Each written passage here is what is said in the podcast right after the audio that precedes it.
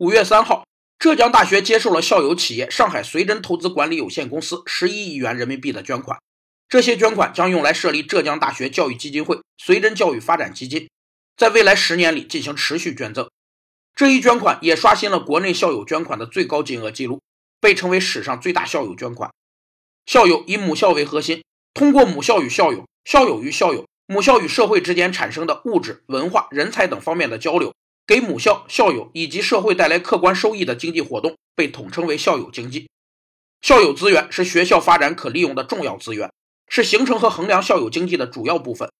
合理充分利用校友经济，将为高校发展做出巨大贡献。校友经济可为高校发展提供财政、技术、公众形象、文化建设的支持，还可为在校学生提供就业岗位。能进入母校学习是我们的机遇，我们能为社会做出贡献是母校的荣誉。反哺母校发展也是我们的义务和荣耀。